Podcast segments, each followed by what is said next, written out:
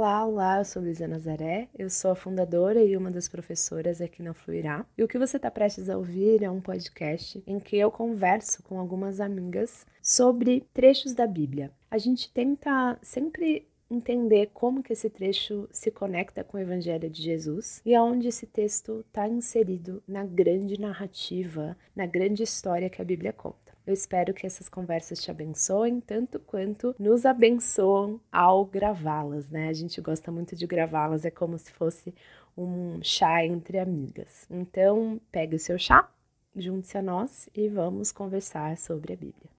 Estamos aqui então, eu, Flávia e Marina. Dê um alô aí, meninas. Olá! É... é eu, Luísa, né? Eu falando aqui como se eu e hoje a gente vai para a semana 4 do nosso mês 2. Estamos terminando Hebreus e lemos Gênesis 33 a 36, passagens aqui macabras. É. que vão dar muito, muito, muito desafio para a gente conversar, mas que vai ser. O Senhor está conduzindo, né? É, amém. E aí, meninas, é, Vamos começar então com Gênesis 33 a 36. Gênesis 33 é o reencontro de Isaú e Jacó. O que, que, mais saltou ao, ao coração de vocês aí na leitura desse reencontro? Eu acho que o perdão aqui, né, assim, esse, esse reencontro dos dois é, ter acontecido de uma forma tranquila, assim, eu acho que, que foi o que mais me saltou aos olhos, assim. Eu acho interessante pensar que é, um, é uma jornada, né? A gente comentou isso na última, no último episódio, sobre como Jacó está numa jornada de volta ao lar, né? E de redescoberta da sua identidade. Então ele saiu, ele foi ele foi para Padarã, para, né, fugindo de Esaú. Quando eu estava lendo uhum. esse capítulo, eu fiquei pensando nisso. Ah, ele, ele fugiu de Esaú e agora ele está retornando para a casa dos pais dele, né? Ou para a uhum. terra que ele vai herdar. E para ele voltar para a terra que ele vai herdar, ele vai ter que encontrar com Esaú, porque Esaú uhum. está no meio do caminho. Uhum. E, e, eu fiquei muito pensando assim o quanto isso simbolicamente, né, no encontro da nossa verdadeira identidade, o quanto a gente precisa revisitar o passado e, e Encarar, nos reencontrar né? com essas figuras do passado, encarar de frente aquilo que a gente fez que feriu o outro e aquilo que o outro fez que feriu a gente, né? Assim, e o quanto isso faz parte da construção da identidade de, de Jacó, né? A gente viu que um pouco antes, quando ele teve essa notícia de que Isaú estava vindo na direção dele, ele já se desespera e, e aí ele já tem um primeiro encontro uhum. com Deus ali muito, muito marcante. Então, acho que é um primeiro passo nessa construção da identidade, né? Uhum. É, mas aí, é, esse processo de encarar frente a frente, né? Aquele que você feriu e aquele que te feriu, né? É, uhum. uhum. é algo necessário no nosso processo, né? É. Eu acho que nosso processo ele, de no retorno, fundo, no fundo estava ainda com medo. Aham. É, eu acho que a impressão que dá é que Jacó ainda ele, ele suspeitava que já que Esaú tivesse muito muito bravo com ele, né? Então assim, com medo, com ansiedade, uma noite sem dormir e levando todos os presentes e a família e os servos na frente quando no, no capítulo, no versículo 10 do capítulo 33, ele coloca assim: Se obtive o seu favor, então peço que aceite o meu presente. E que alívio é ver o seu sorriso amigável. É, é como ver a é. face de Deus. Quando a gente experimenta perdão e reconciliação, é como se a gente visse o próprio Deus, o próprio Senhor. Deus se revela na nossa vida, se revela para a gente no, no vínculo, no encontro de verdade, de perdão e o favor do outro, né? O favor máximo de Jesus que nos, que nos uhum. perdoou, que nos recebeu. E esse encontro, os irmãos, assim, que alívio, que alívio ver o seu sorriso amigável. É como ver a face de Deus. Esse foi o meu destaque para esse trecho. Demais, demais. E eu, e... eu acho que esse é como ver a face de Deus, é, é ele reconhecendo, né? Que Deus tem cuidado dele, que Deus tem, é. tem dado a ele a oportunidade de retornar, de refazer. É. Eu acho que eu acho que esse também foi muito significativo essa, é. essa e revelando revelando um, de, um atributo de Deus, né? Um Deus, de Deus misericordioso, misericordioso, compassivo e tardio em se irar, né? Assim, ele, ele identificando ali em Esaú, na face do outro, é, um atributo que Deus estava revelando para ele da, da, própria, do próprio caráter uhum. de Deus, né? Poxa, eu sou um cara, uhum. né? Jacó entendendo, eu sou um cara mentiroso, enganador, é, né, ardiloso e tal, e Deus tem sido bom, Deus tem sido misericordioso, né? E, e o quanto reconhecer que, que o fato de Esaú ter sido misericordioso também é uma também é um presente que Deus deu para ele, né? Foi algo é. que, que, a gente não sabe o que aconteceu, né? Eu gostaria muito de conseguir entender, tipo, é. o que, que aconteceu no coração de Esaú durante esse tempo que eles ficaram longe um do outro para que essa reação fosse dessa maneira. O que, que Deus trabalhou no coração de Esaú, é. né? Mas a é. gente não tem noção disso, a gente só sabe que Deus trabalhou, porque Esaú correu na direção de Jacó e, e perdoou, não né? Temos... Antes mesmo, antes mesmo de, de Jacó pedir perdão ou, ou demonstrar perdão, né? E eu, eu acho muito... Mas tempo lá na frente a gente vê que ele, ele se retira, né? Esaú depois não, não fica ali na, perto uhum. de Jacó. Uhum. Né? Uhum. É, é, é um, né, eu perdoo me relacionar novamente com você de forma plena, né, digamos assim. E Deus vai trazendo né, essas, essas nuances né, de, um, de um relacionamento como o nosso, né, no, nosso cotidiano. Uhum. Né, de quantos desafios a gente enfrenta com pessoas, né? A gente perdoa e às vezes realmente não fica ali naquele é, no convívio. É, não volta a ser, né? Mas assim, ah, né? Não... Exato, é, não é. melhores amigos, mas está resolvido, né? Assim, a tá gente não guarda mais mágoa, é. não guarda mais remorso, né? E o que eu achei lindo é pensar que no final, quanto que foi? No final do 35, 36. do 36, que eles enterram, é, enterram ah, é, juntos, né? Foi 35. E... Foi 35. É, no final do 35 fala que, que eles enterram, né? Isaac juntos. Uhum, uhum. Eu achei isso é, muito significativo também, né? É muito, muito significativo de, um, de uma etapa da vida e de, né, de um processo de, de amadurecimento dos dois, deles conseguirem uhum. é, se encontrar em prol dessa honra ao pai, né? Isso, a gente estava uhum. um pouco antes, a gente sempre tem o um nosso momento de, de chazinho das amigas aqui. E a gente estava conversando sobre isso, né? Sobre a necessidade da gente honrar os nossos pais, independente de quem eles são, do que eles fizeram, né? E eu acho que isso é muito significativo pensar que Esaú foi também para enterrar o pai, né? E o quanto uhum. Esaú foi ferido por, por Isaac, é. né? É... Isaac enganou, né? Não enganou, mas tipo, Isaac né, feriu Esaú ao não dar a bênção para ele, né? Podia ter também algum remorso ali, né? Algum remorso, não, algum rancor, né? É verdade. Acho isso é muito significativo. E o quanto essa, esse tema do perdão e da reconciliação também é um tema que percorre toda a Bíblia, né? E quanto uhum. ele.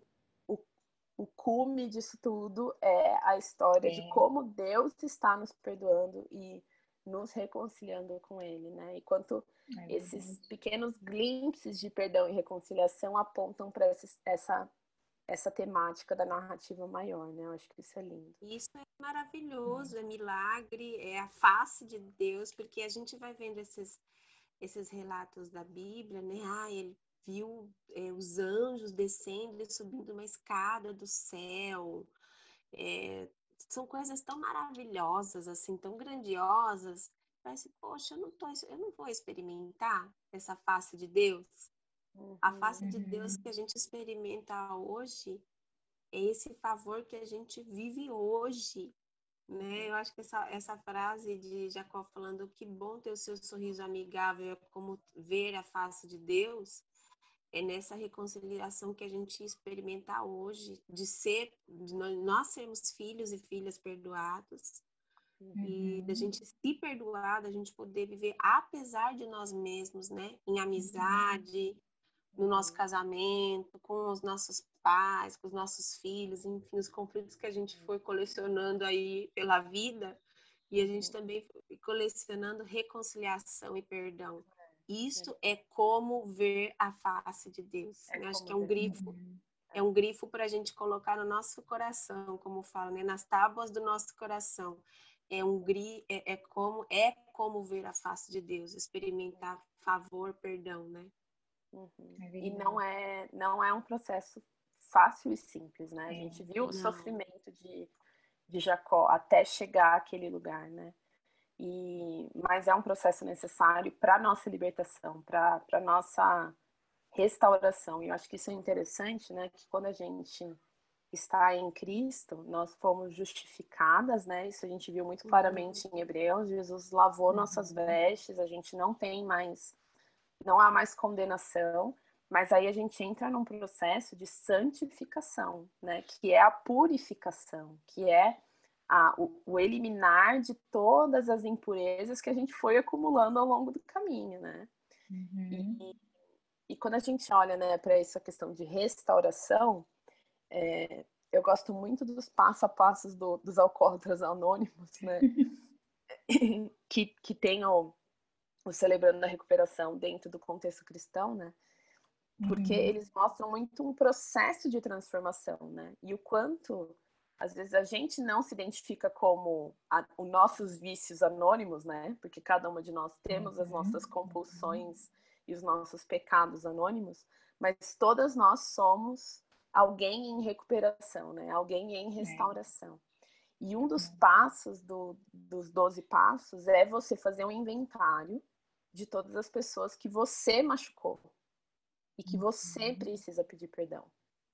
E eu acho que isso é uma coisa que às vezes a gente fica tão focado em fazer o inventário de todo mundo que nos machucou e, tipo, de alguma maneira é jogar a culpa para, nossa, eu sou desse jeito porque fulano uhum. fez isso comigo, ciclano fez aquilo tal.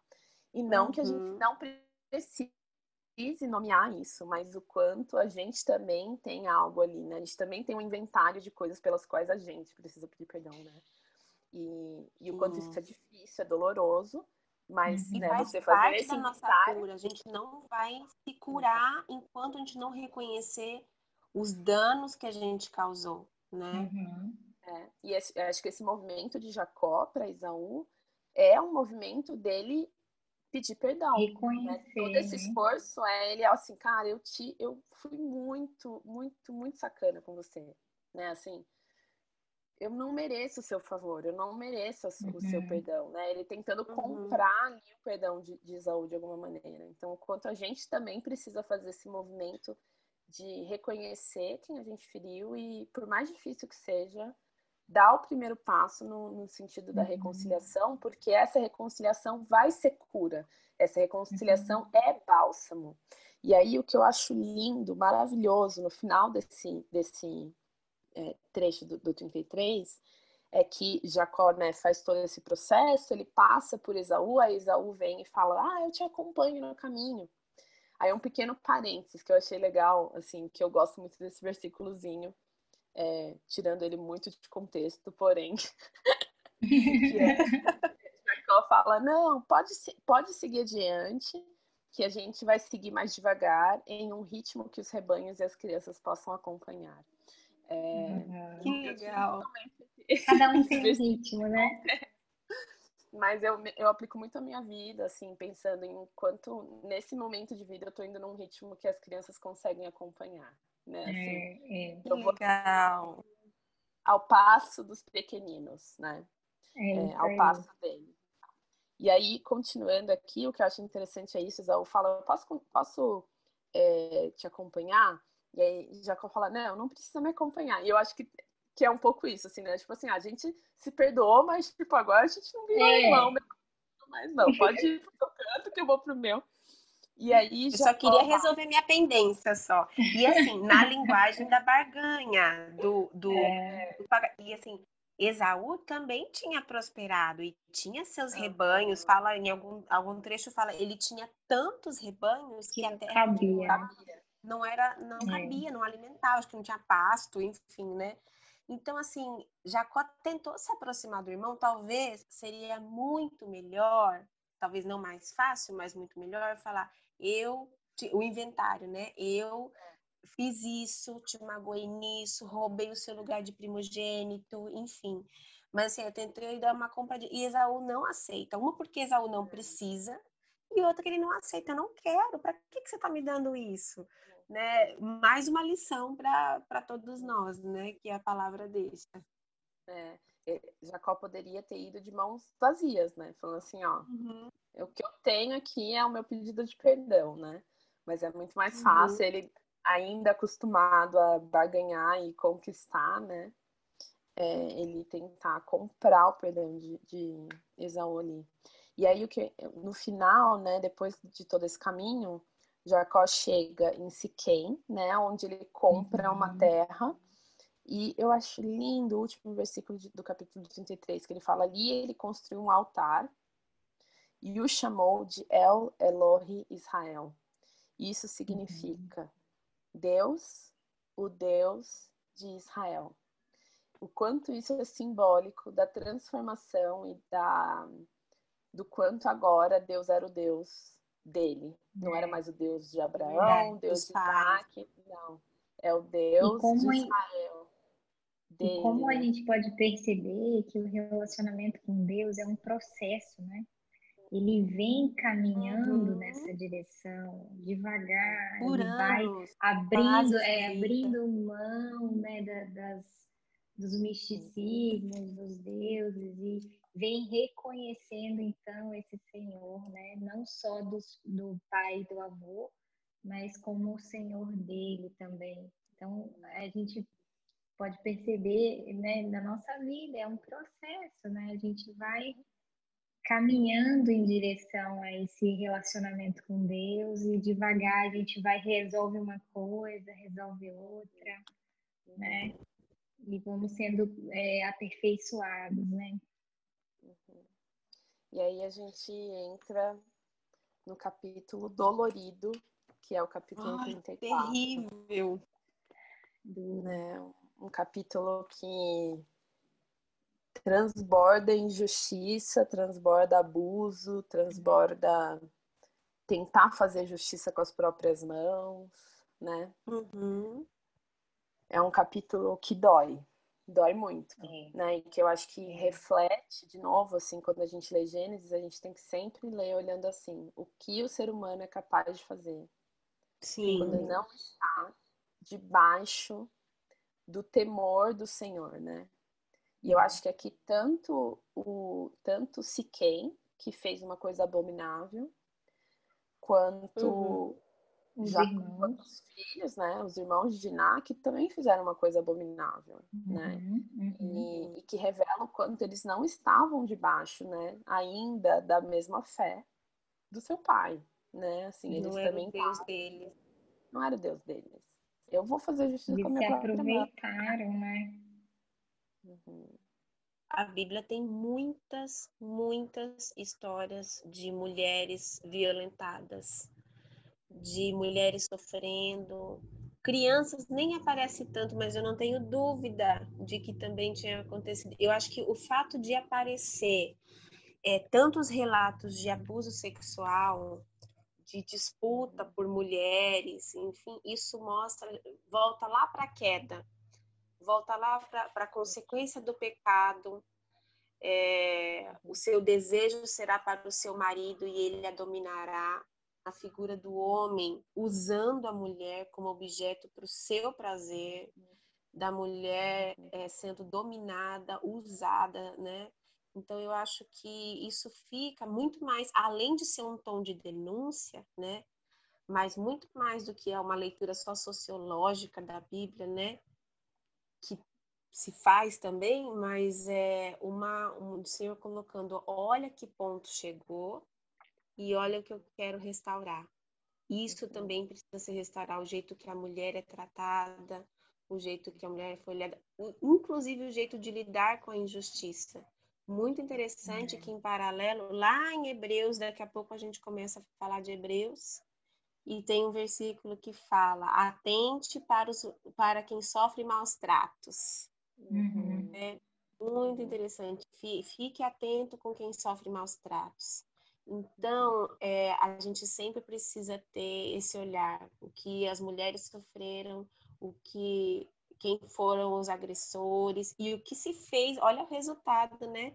Ah, violentou a minha irmã, então agora eu vou acabar com a cidade, eu vou matar a cidade. Foi o que esse, esse capítulo sanguinolento, né?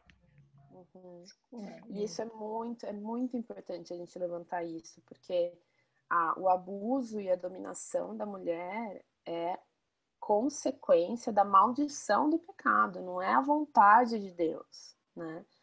Deus criou a mulher com toda a sua dignidade, com um lugar muito, muito especial dentro da criação. É, mas como consequência do pecado, o homem passou a dominá-la. E uhum. nessa dominação passou a abusar dela. Então, quando a gente vê esses relatos, a gente está vendo fruto do pecado, né? E o quanto Deus não é um Deus que fica de braços cruzados frente a isso, mas ele não é um Deus que faz justiça uhum. dessa maneira que, que os filhos de Jacó fizeram, né? Uhum. Porque o abusador também é também é alguém que, que está né, é, também é alvo né, da graça. Também é alvo da graça de Deus, exatamente. Uhum, então, uhum. Deus, é, Deus não é um Deus que fica de braços cruzados frente à injustiça. Ele é um Deus que vai fazer justiça, e isso revela pra gente o caráter de Deus, que é um Deus uhum. puro, uhum. um Deus íntegro, um Deus que abomina injustiça. Porém, ele retarda a justiça. Ele não é um Deus, ele não é um Deus impulsivo, que ah, fiquei bravo agora, vou pá, jogar um raio é. em cima de raio ele morrer. né? Não é um Deus que você, né, assim, ele é um Deus constante no, no seu amor e na sua misericórdia. E uma coisa que pode nos aliviar muito frente a essas situações de injustiça que a gente olha e fala assim: por que Deus permitiu? Onde estava Deus, a gente pode ter certeza de que no final, no final da história, a justiça vai ser feita. Todo mundo Todos vai pagar. prestarão contas. Todos prestarão conta. A justiça, Sim. o juízo pode não ter sido feito naquele momento, mas vai ser feito. Sim. Sim. Mas a mesma, do, da mesma forma que o juízo vai ser feito, a graça é oferecida. Uhum. E eu acho isso que isso é algo que a gente precisa lidar com esse atributo que às vezes, quando a gente, quando a graça é oferecida pra gente, a gente recebe é fácil entender, né? É, é fácil, ah, não, é claro, ai que bom. Como é bom ter a graça de Deus. Uhum. Mas, Mas esse graça... tipo de gente não, esse não, né? Quando a graça é oferecida para o ladrão, para o ladrão que está na cruz, do lado de Jesus, que viveu uma vida toda de, de maldade, e Jesus fala, é só crer que você vai estar comigo, a gente fala, ué, mas e aí? Uhum. Do que adianta eu viver uma vida toda? Sabe assim, a gente já começa, uhum. é, mas a graça. mas então, é. é essa graça é meio é. injustiça, sabe assim?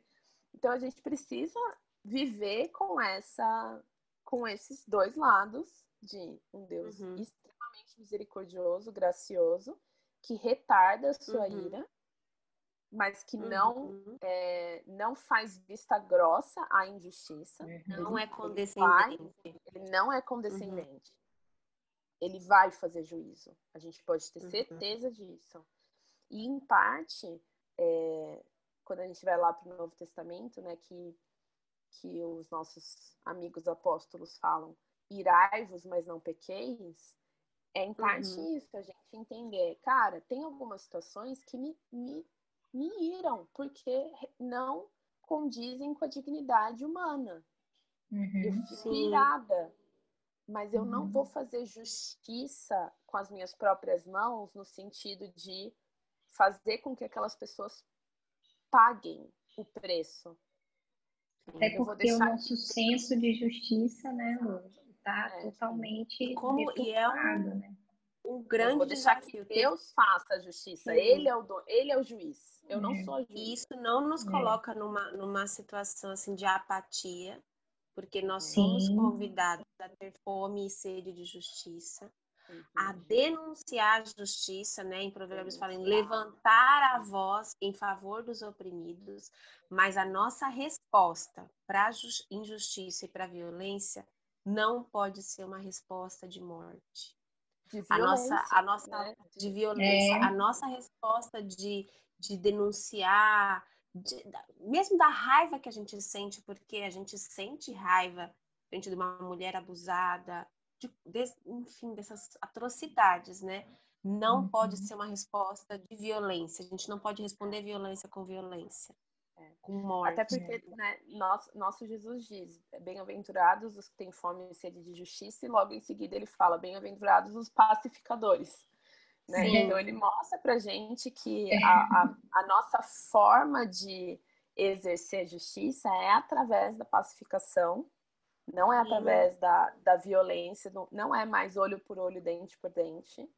Uhum. É, mas também não é, é, não fazer nada a respeito, né? Eu acho que o nosso papel como, como pessoas em quem Jesus habita é denunciar a injustiça e, e levantar o oprimido. A gente vai ver isso em Hebreus. Se importe, é olhe para as pessoas que estão sofrendo. Faça uhum. um caminho caminho reto para os mancos. Né? Uhum. Né? Faça um caminho que as pessoas que estão sofrendo vão conseguir passar. Uhum. espere pelo meu juízo. Espere pelo meu juízo. Sabe? Não é uma vida Sim. sem sofrimento, vai ter sofrimento. Vão ter momentos que ainda vão ter de injustiça, a gente vai falar assim, poxa Deus, a gente não precisava, essas pessoas não precisavam passar por isso, e de isso, fato não precisavam. Deus, Deus chora, Deus chora. Jesus é um, Jesus é um Deus que chorou frente Sim. à morte do seu melhor amigo, frente a uma Jerusalém que não ia crer nele. Né? Então a gente também pode ser, nós também podemos ser pessoas em quem Jesus habita que choram uhum. frente à injustiça e falam: Poxa, não tinha que ser assim, não podia ser assim, isso é injusto, é. isso é, é horrível. Eu acho que é a gente se deparar com a realidade do pecado, da queda, né? Eu acho que Jesus chora ali naquele momento, por exemplo, por encarar a realidade que, que a queda trouxe à vida dos seres humanos, né? Assim, é uhum. morte, é, é depravação, né? É e eu acho que isso a gente precisa ter esse senso, né? Quando, quando entram nessas discussões né, de violência da mulher, e aí sempre ficam procurando um culpado. Ah, porque se a mulher se veste assim, ah, porque se, se o homem. Eu acho que o nosso papel como cristão, né, nesse caso, é encarar a realidade da queda, dizer estão todos perdidos, né? Assim, a única solução é Jesus. A única uhum. forma que a gente é, tem de, de é, resolver essa situação é Jesus alcançando essas pessoas, né? E, uhum. e Deus nos coloca em posições, né, assim, na sociedade, né, de, de contribuir para essas coisas é, serem diminuídas, né? Eu, eu acho que essa questão que a Lu falou da gente levantar o oprimido, encorajar, né, estar do lado, ajudar a tratar as feridas, né, trazer vida para essa pessoa. Acho que esse é um papel fundamental da igreja, né? Da, da tirar, tirar o oprimido do jugo do opressor também é algo, sabe assim, né? Isso. Não é uma, não é ficar apático só, né? Tratando paliativamente, tratando, uhum, mas é uhum. fazer justiça, entendendo assim, eu vim para libertar os cativos. Jesus veio para libertar os cativos, então a gente também liberta cativos da opressão, do abuso, da violência, e a gente trata esses cativos, a gente cuida dessa, a gente cuida dos oprimidos e dos opressores. É um é. desafio, né? Porque é um desafio. É, um desafio, é um desafio de exercer a graça e ter a consciência da justiça que Deus vai exercer, porque Ele é o juiz. Jesus é o juiz. Né? Então, acho que isso é um, é um desafio enorme para a gente dentro do caminho de Jesus, mas que, que a gente precisa sempre manter essas perspectivas em mente, principalmente nesses momentos, né, que a gente se depara com essa, com toda a podridão que, que o pecado gera.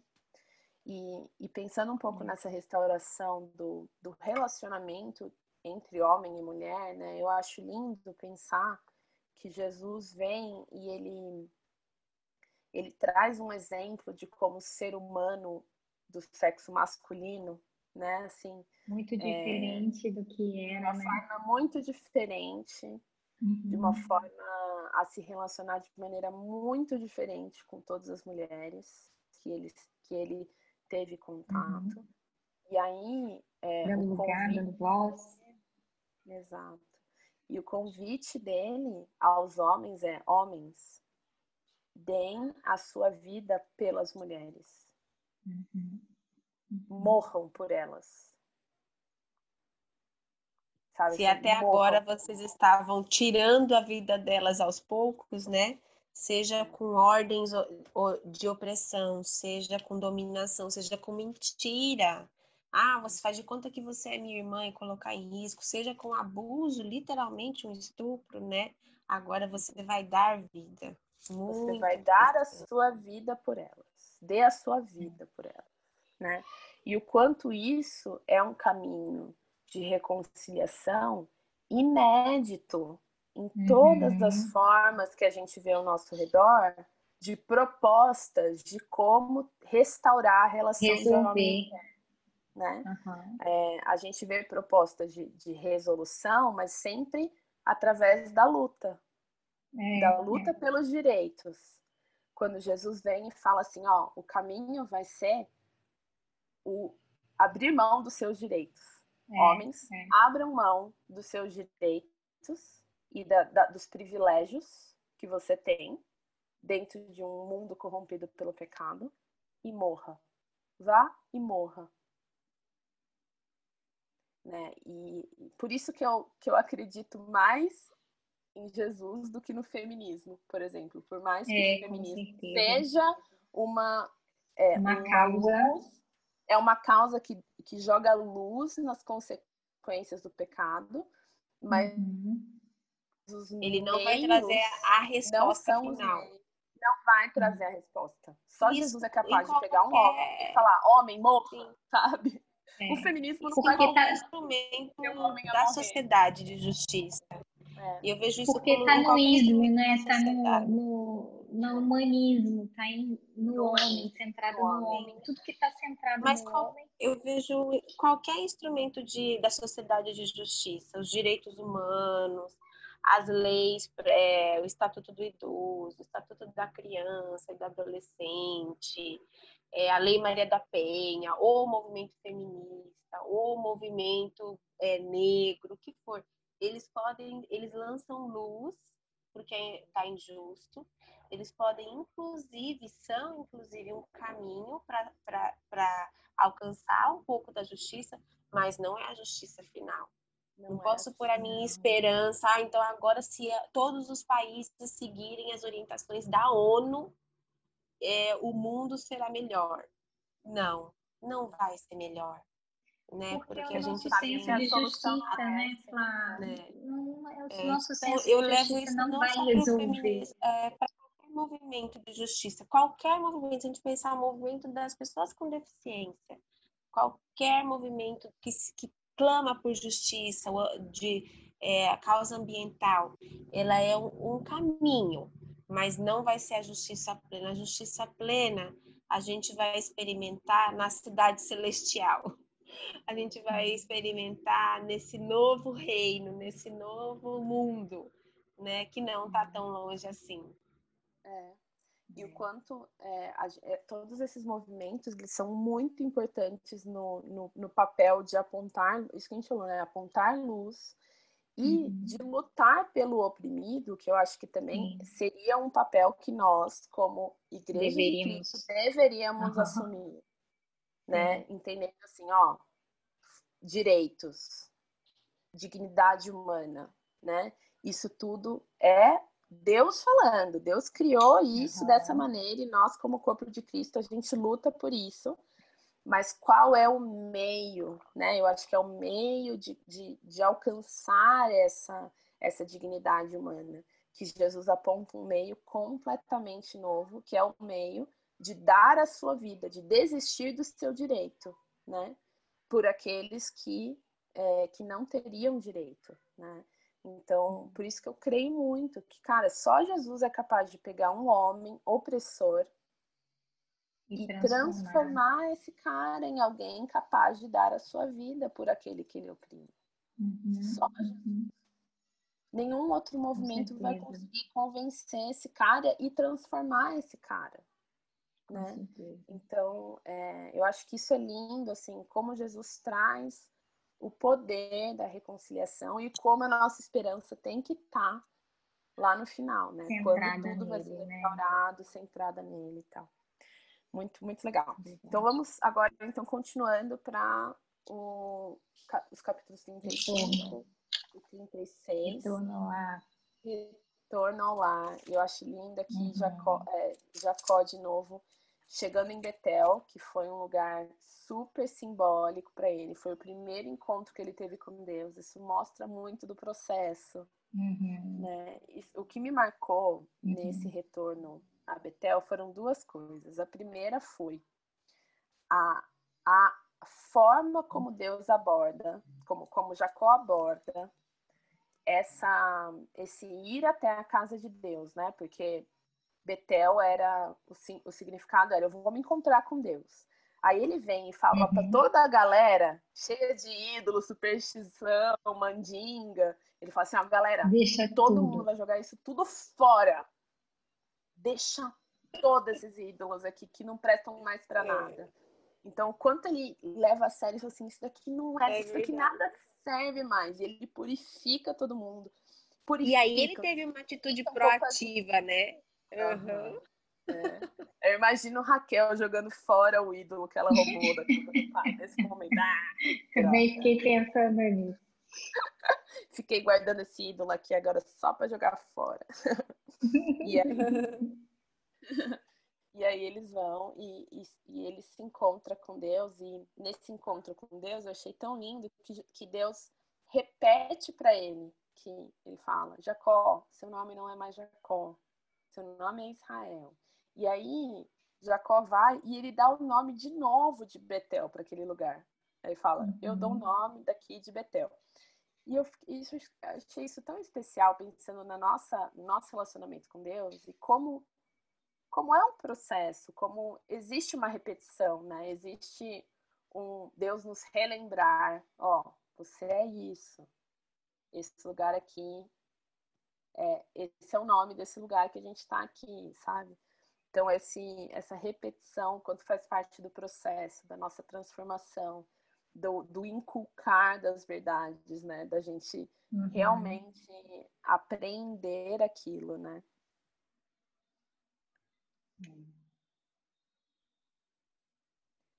E, e, ele repete aqui a promessa também, né? Ele fala, ele é. não só repete a identidade, como repete a promessa.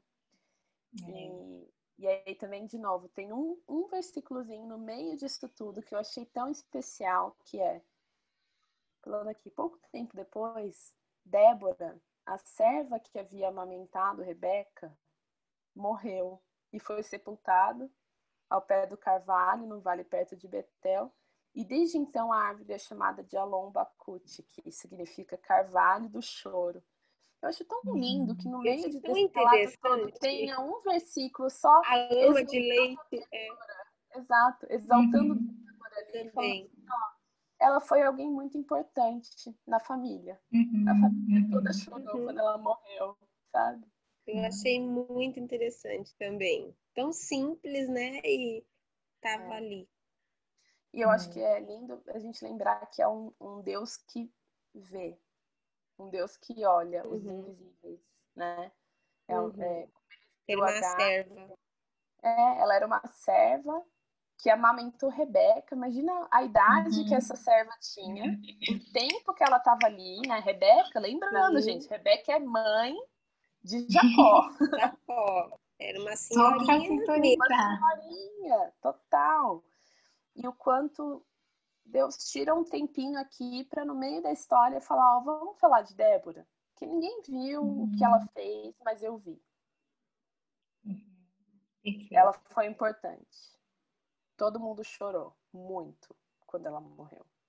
Eu acho isso tão significativo, ainda mais uhum. vindo de um lugar em que a mulher foi abusada, que a mulher foi considerada como, né, assim, só um objeto ali no meio. Uhum. Deus vem e fala assim, ó, o lugar que eu dou para a mulher é esse. É esse daqui, né? Assim, ele uhum. mostra. Débora morreu. Ninguém nem sabia quem era Débora até agora. Quem foi Débora? A gente em nenhum momento falou de Débora. Porque ela aí... atrás fala assim, Rebeca foi, é, foi né, para casar com Isaac, levou suas servas. Sua Mas não, não, fala quem era, não é. fala nada, né? Achei muito especial isso. É. Sim. Quando ter sido leal a essa família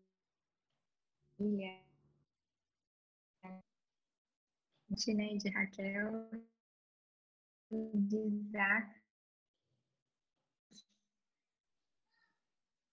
Que interessante, né, Raquel é, morrer ao dar à luz, assim, uma coisa que ela é, quis tanto, né, assim, é, ser mãe, é, viver essa, essa, essa questão, né, da gestação dá um filho a Jacó e aí ela tem dois filhos, mas no meio disso ela total ela morre, né? É. E o quanto isso aqui também é muito significativo, né? Assim, mostra muito do da alma de, de Raquel, né? Alguém que uhum. que quando ela estava morrendo, oi meu amor, Agora a gente vai. Eu só vou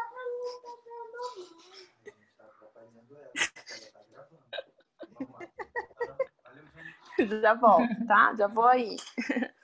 Mas eu acho é, interessante assim o quanto Raquel tá e ela as dores de parto aumentaram e aí uhum. e aí ela estava quase morrendo e com seu último suspiro ela chamou o menino de o filho da minha aflição, da minha é, dor, né? Ela é, fala assim, é. eu tive uma vida aflita, minha vida foi dolorida. Uhum. E o quanto uhum. Jacó, tem, com o coração contrito, ele pega aqui, não, peraí, esse aqui é o filho da minha mão direita. É, ele pega é. Raquel também ele coloca, ela foi a é. minha mão direita, minha alegria. E esse menino uhum. simboliza quem ela foi para mim, né? E, uhum. E o quanto Raquel. Vida... Pode falar, Plá. A vida de Raquel, as dores que ela sentiu por não por não ser fértil, por não ser mãe, quando demorou para ela ter José, esse filho, né, Benjamin, que vem tanto tempo depois, isso me fez refletir sobre assim onde que eu ponho a minha identidade minha, minha dignidade porque tá, isso está no contexto de um senhor que, uhum. que vê que vê o invisível que vê a serva de um Deus que muda o nome que chama o enganador né de Israel e é no último suspiro que ela reconhece isso filho da minha dor filho da minha aflição essa vida de aflição naquela época muito da dignidade da mulher estava né, em ter filhos, se eu não tiver filhos, eu não sou nada. Se eu não der filhos, eu não, não vai ter valido a pena. E assim, ela nem curtiu, não deu para curtir esse segundo filho, né? Não deu para. Acho que é muito especial também ele mudar esse nome e colocar o filho da mão direita como uhum. filho da, da alegria, né? É, e eu acho que, que a vida de Raquel, ela me faz recordar muito, assim, como se fosse uma representação da maldição ali em cima da mulher, sabe? Lá na queda.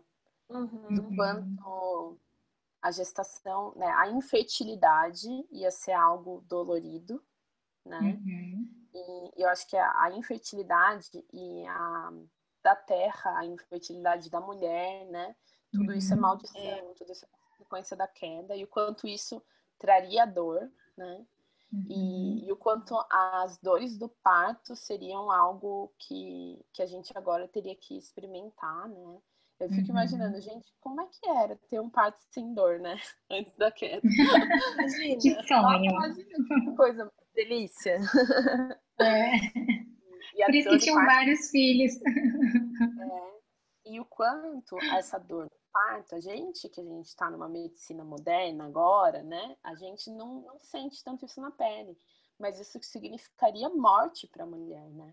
Uhum, uhum. Quantas mulheres não morriam dando à luz, né? Uhum. Por N motivos. Então, o quanto uhum. essa dor no parto significa, ó, agora, quando você for dar vida, você vai literalmente dar a sua vida para que aquela vida, vida nasça, né? É. Enquanto isso vai ser algo que vai exigir morte da mulher para que a vida seja, para que a vida frutifique, né? E, e, o quanto isso não era o plano original de Deus. O plano original era sejam férteis, sejam a bênção de Deus da fertilidade, né? Então, e aí uhum. o quanto Raquel simboliza essa mulher do lado de cá do Éden, que sofre uhum. com infertilidade, que sofre com a sua identidade, né? Do, do seu desejo para com seu marido, uhum. e ela não uhum. conseguindo dar, né, encontrar esse valor de, de dar um filho e tal. E o quanto ela morre dando à luz ao, a, aquilo que ela tanto desejava, né?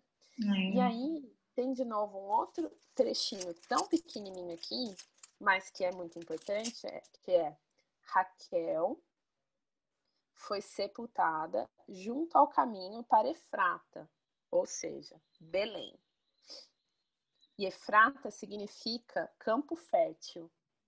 Belém significa campo fértil. E quem foi que passou pelo caminho até Belém, o campo fértil, onde nasceria toda a fertilidade? Então imagina Lembrando que isso tudo aqui é um repertório imaginário que o, que o povo hebreu foi construindo. E aí imagina Maria agora, no seu jumentinho, passando pelo caminho até Belém, e ela passa pelo túmulo de Raquel. E ela está carregando o Filho de Deus. Você fala assim, Raquel morreu dando luz eu vou dar luz àquele que vai morrer para nos dar a por luz. Todos. Por todos nós. Eu vou, eu vou dar luz uhum. para aquele que vai nos salvar, que vai redimir.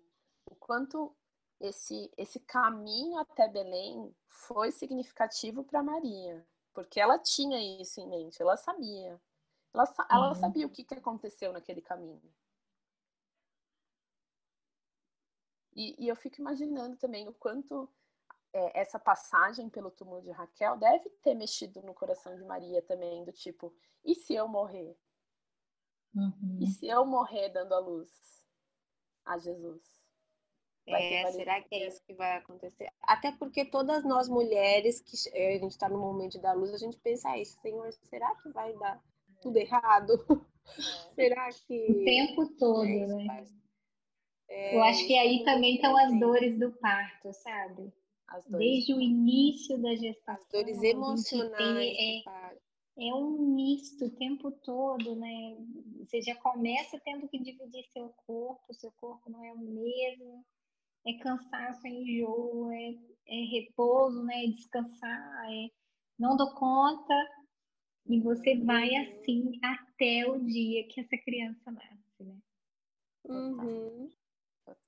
Com essas dúvidas, com esses medos, com esses anseios. E é um dar a vida mesmo, né? Assim, você divide. É. Uhum. E é um morrer também. É, não também. É um morrer simbólico da sua identidade. Tem sangue envolvido, né? Tem esse, essa simbologia do sangue também envolvida. Você precisa sangrar, né? Precisa é, fechar esse ciclo com, com esse, esse evento, né? Uhum, uhum.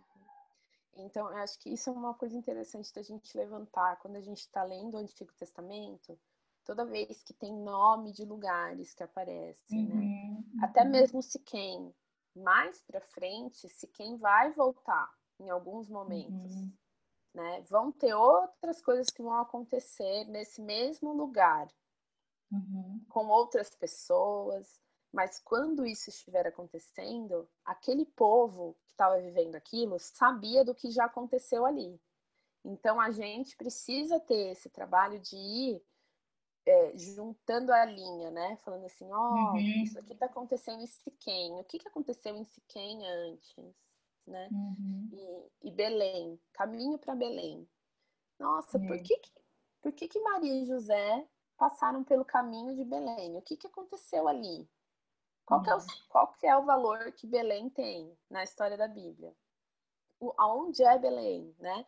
O que, que uhum. aconteceu no caminho de Belém?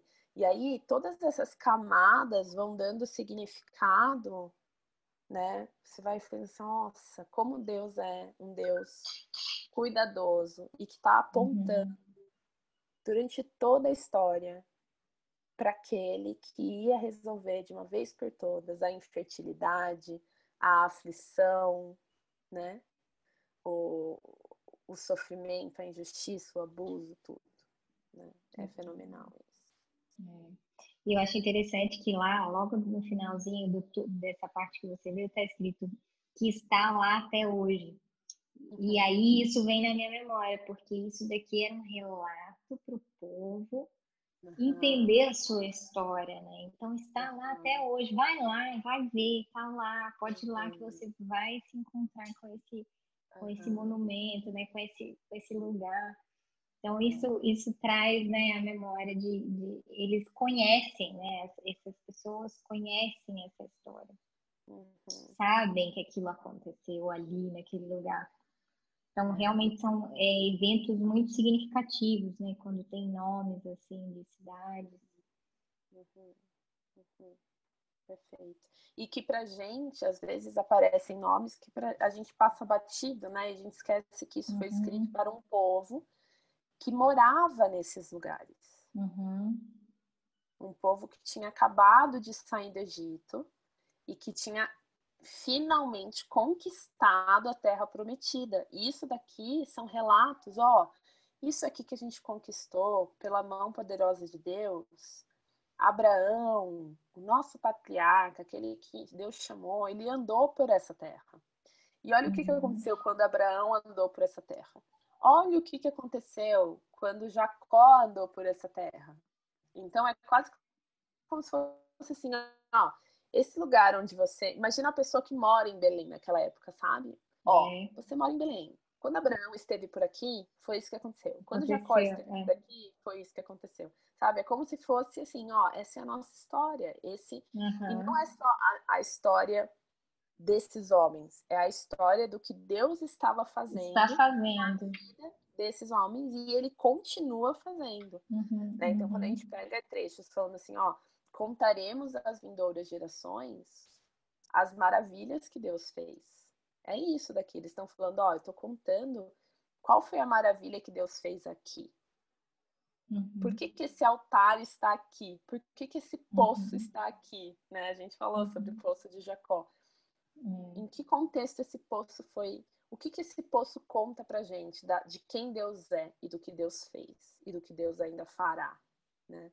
Então isso é, uhum. é, é, muito precioso a gente abordar o texto bíblico tendo em mente isso. Isso aqui é uma história escrita para pessoas que estavam vivendo naquele lugar e que esses nomes fazem muito sen sentido é. para essas pessoas. É. E fazem é um cenário, né? E a gente faz parte dessa história. Exatamente, é, é um cenário. É. E eu acho que isso é lindo também pensar que Deus não é um Deus impessoal e, e atemporal e alocal, digamos assim, né? Ele trabalha uhum. na história, em um lugar, uhum. com uma uhum. pessoa, sabe? Ele dá, ele, ele, ele age em, em momentos específicos da história, né? Uhum. Então acho que isso é muito interessante a gente lembrar disso. E aí é por isso que é interessante também a gente abordar capítulos como o capítulo 36, sem a gente ter pressa de seguir em frente assim, ah, isso aqui é um monte de genealogia que não importa uhum. para mim, né? A gente tem que ler isso daqui não para a gente ficar dando risada só dos nomes estranhos e da, né? Também Ou pode. Ou ideias, né, Lu? Ou tem ideias.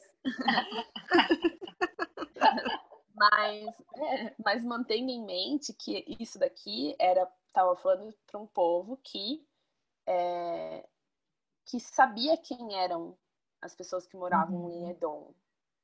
E aí uhum. aqui está falando assim, ó, da onde veio Edom? Edom veio do irmão de Jacó, do nosso pai. Uhum. Então, eles são uhum. nossos irmãos. E eles são, esses aqui foram os descendentes. Esses aqui foram uhum. os reis que governaram na terra de Edom antes dos israelitas terem rei. E aí, uhum. ao longo de toda a narrativa do Antigo Testamento, Edom vai aparecer lá de vez em quando. Uhum. Edom vai aparecer. E quando Edom aparecer, a gente tem que lembrar quem é Edom. São os descendentes é. de Saul os salmos de Corá aparecem também, né? Tem assim gotinhas que a gente vai, vai vão aparecendo, né? É. Uhum. Então é importante a gente a gente não decorar, mas a gente se situar, né? A gente se situar é, nessa geografia, nesse lugar, nesse uhum. cenário, nesse, nesse uhum. povo que, tá, que, que olha para o lado e vê habitantes de Edom. E, é. e aí tá ouvindo aqui, ó, da onde vieram os habitantes de Edom, né? Não é aleatório. Então, acho que é importante a gente ter esse, essa forma de abordar também. É. Muito bem, essa foi a nossa conversa sobre um trecho do Antigo Testamento.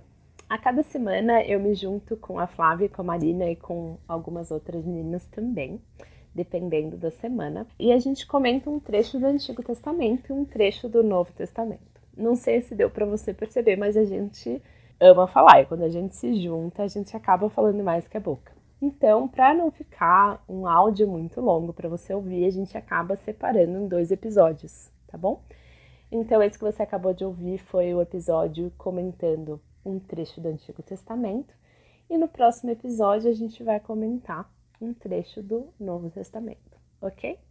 Até lá, um grande beijo.